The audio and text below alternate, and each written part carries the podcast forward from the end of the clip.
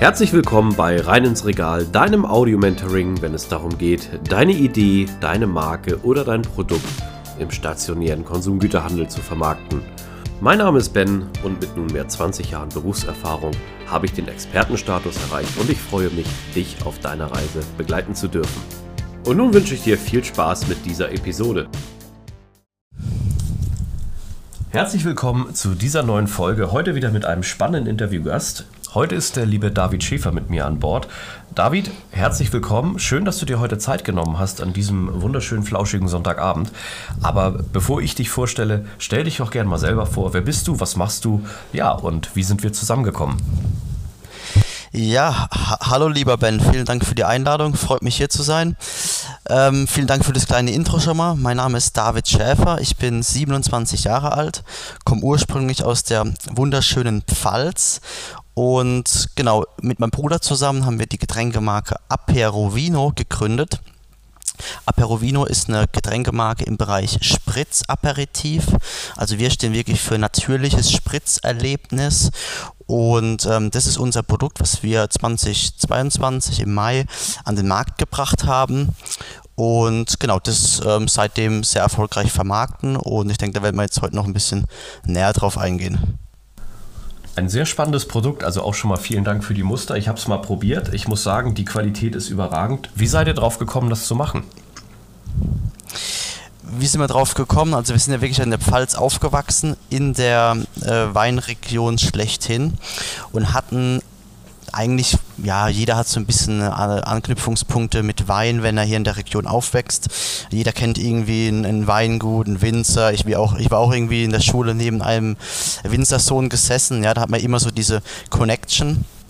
Und wir haben aber selbst kein Weingut gehabt, haben aber dann irgendwie angefangen, mal rum zu experimentieren. Also mein Bruder hat so angefangen, selbst sich ein bisschen da einzulesen und wir hatten aber irgendwie wollten wir was anderes machen. Wir dachten, okay, es gibt viele trockene Weine und Sekte und es war uns irgendwie zu langweilig.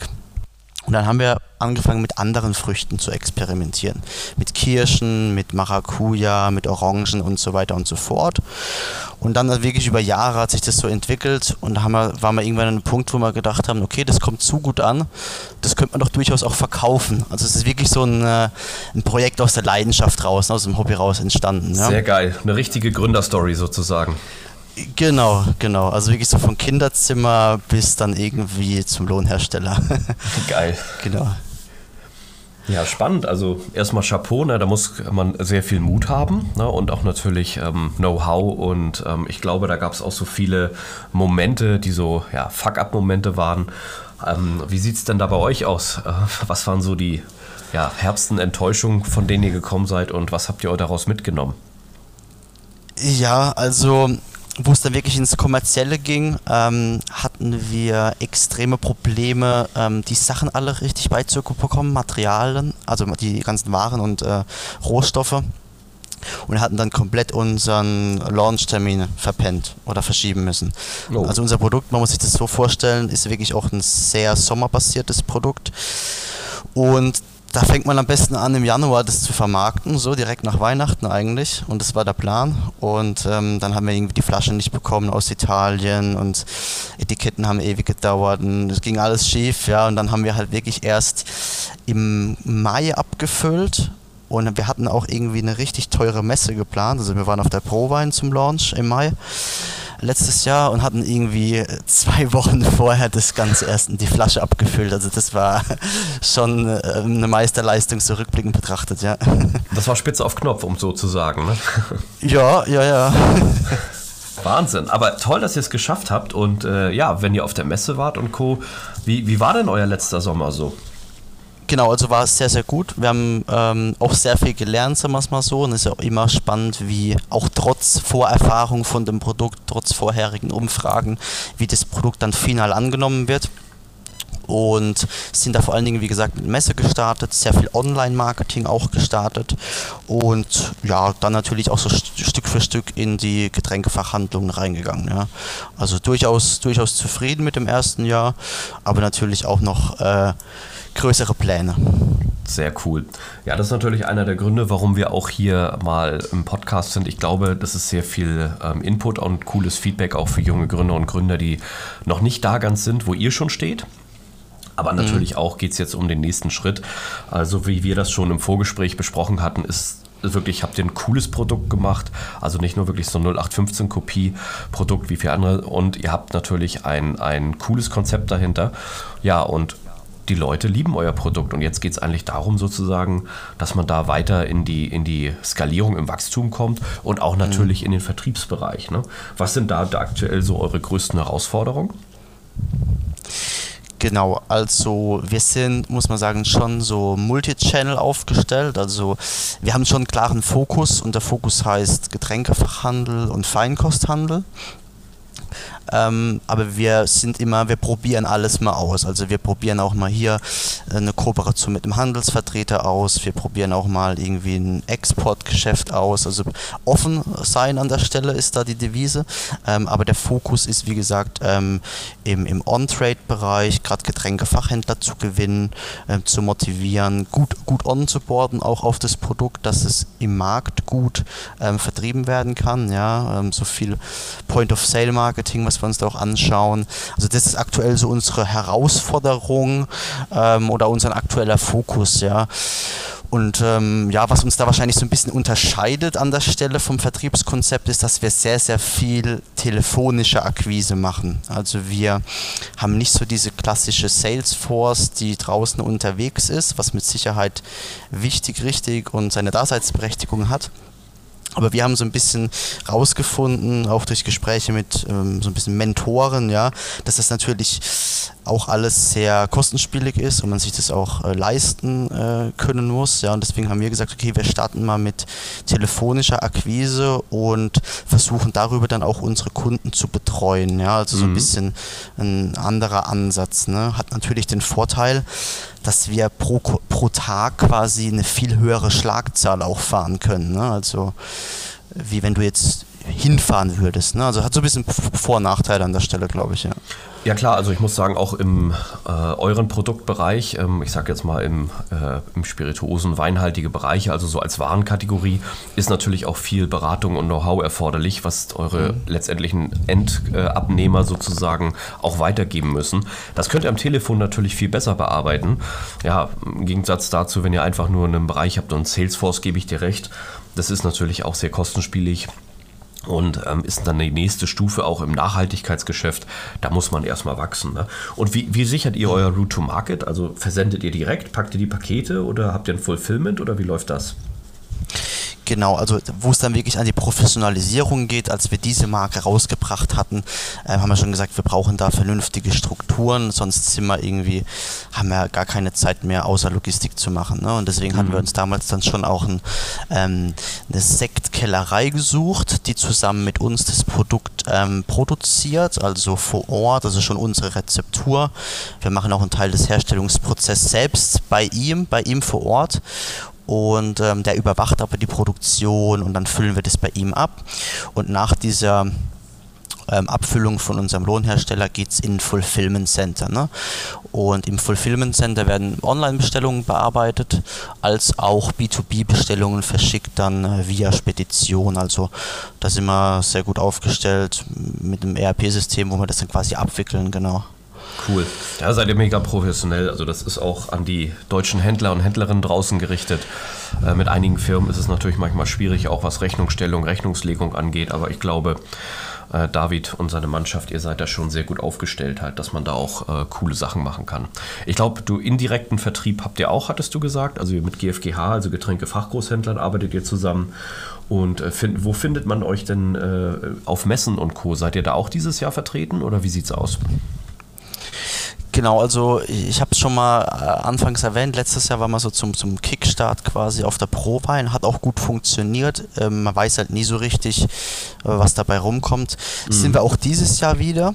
Ähm, wer, wer, sich da mit uns treffen möchte, kann mir da gerne auch eine Nachricht schicken.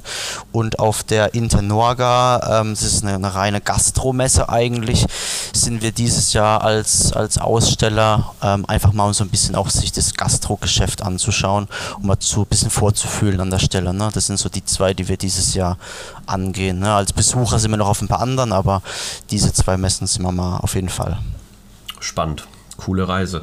Also ich muss sagen, ich habe ja so ein paar Imagebilder auch gesehen von eurem Produkt und das gibt schon richtig Moods und man freut sich dann wirklich auf die lauen Sommerabende. Äh, Gerade auch denn äh, in eurem Bereich halt dementsprechend das Produkt wirklich zu genießen und zu verkosten und tolle Momente zu haben. Da habt ihr was ganz Tolles geschaffen und ich glaube auch, dass äh, von eurer Mission her seid ihr da auf einem guten Weg. Was sind denn so eure ambitionierten Ziele für die nächsten zwei Jahre? Ja, also wir wollen wirklich, äh, danke erstmal für die Blumen, fürs Lob, ja. ähm, also wir wollen natürlich wirklich ähm, mal in Deutschland das richtig ausrollen, also wirklich mehr Händler gewinnen und natürlich die, die wir haben, auch gut betreuen, ne? weil das natürlich auch immer, immer ein Fokusthema aber wirklich mal in diesem Getränkefachhandel komplett, komplett reinzugehen. Und wir werden uns dieses Jahr schon auch mal das Thema Schweiz und Österreich anschauen, ähm, mit Distributoren weil gerade da sehen wir auch deutliches Potenzial ähm, aus verschiedenen Gründen. Und das wäre mal so der Fokus. Also der Fokus ist groß genug, glaube ich, weil wir sind jetzt auch kein Riesenteam. Und dann mal so gesund wachsen. Was auch immer so ein Thema für uns ist, wir schauen das ist natürlich jetzt die Vertriebsseite, die glaube ich jetzt hier für die Hörer sehr spannend ist, ähm, wo, wie wir das ausrollen. Aber was wir uns gleichzeitig auch immer, immer anschauen, ist, wie können wir auf der Branding-Seite bekannter werden. Also wie können wir in Social Media, wie können wir quasi auf dem Handy, was jeder dabei hat, wie können wir da präsenter werden.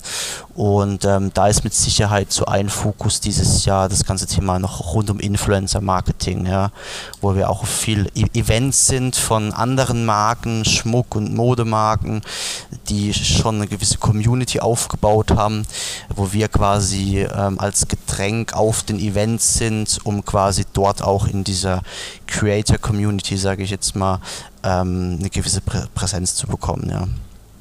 Das klingt sehr spannend, ne? vor allen Dingen auch nach einem guten Konzept und nach wie vor, euer Produkt ist absolut genusswürdig und wenn man das in die richtigen Gruppen bringt, dann kommt man ja in die klassische Verbreitung. Das ist ja der Urgedanke des Vertriebes.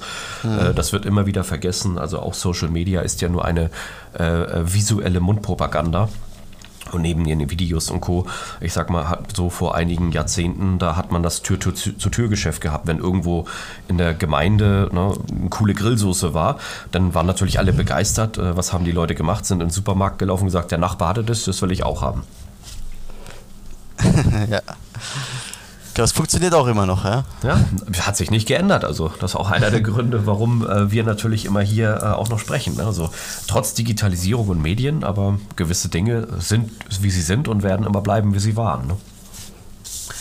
Sehr cool. David, was ist denn so dein ähm, Tipp, vielleicht äh, für junge Gründer und Gründer oder auch vielleicht für Händler, was besonders wichtig ist, mal so zum äh, Resümee und Abschluss? Was möchtest du den Leuten da draußen noch mit auf den Weg geben? Ähm, ja, also so als, als junger Gründer, ich denke, man muss wirklich verkaufen lernen. Also das ist, glaube ich, wichtig, wie man so die Handwerkszeuge im Verkauf, wie man äh, überzeugt. Ich glaube, das ist einfach ein Skill, der einen immer im Leben weiterbringt. Und auch so dieses Angst vor Ablehnung ab, abzulegen. Ja, also dass man sagt, okay, man man, man nimmt diese Ablehnung, die man ja ständig bekommt, ja, ich will das Produkt nicht, schmeckt mir nicht, ne, das hat man ja immer, dass man das nicht mhm. persönlich nimmt, ja, und das ist natürlich manchmal einfach gesagt, ja, weil gerade wenn es irgendwie von einem so das Baby ist, ähm, nimmt man das vielleicht persönlich, aber ich glaube, ähm, da muss man einfach beharrlich bleiben und, und dranbleiben und halt ein Kunde auch ja, trotzdem alle drei Monate wieder anrufen und teilweise ergeben sich dann die verrücktesten Sachen. Ähm, ich glaube, das, das würde ich so auf jeden Fall als Erfolgsrezept mitgeben, ja, so sich in diesen Bereichen weiterzubilden und dran zu bleiben. Vielen Dank für deine Eindrücke. Wie immer werden wir natürlich auch ähm, alle Links äh, in die Show Notes packen und auch vielleicht mal die ein oder andere Kontaktdaten, wie man, wie man das Produkt bei euch denn letztendlich jetzt auch bestellen kann. Ich glaube, das ist ähm, sehr wichtig. Die Saison startet erst und ja, ich bin mal gespannt. Äh, mein Credo kennst du ja. Nach einem Jahr äh, mache ich immer wieder ein Recap. Bin ich gespannt, wo ihr 2024 stehen werdet. Sehr gerne. Vielen Dank, dass du da warst, dass du dir die Zeit genommen hast. Ich bedanke mich für die Einladung und wünsche dir noch einen schönen Sonntagabend. An dieser Stelle möchte ich mich ganz herzlich für deine Aufmerksamkeit bedanken. Schön, dass du bis zum Ende dran geblieben bist. Solltest du meinen Kanal noch nicht abonniert haben, tue dies jetzt, dann wirst du automatisch benachrichtigt, wenn die neuesten Episoden online kommen. Solltest du jemanden kennen, für den dieser Content interessant ist, zögere nicht, mich weiter zu empfehlen. Ich danke dir und freue mich. Bis zum nächsten Mal. Dein Ben.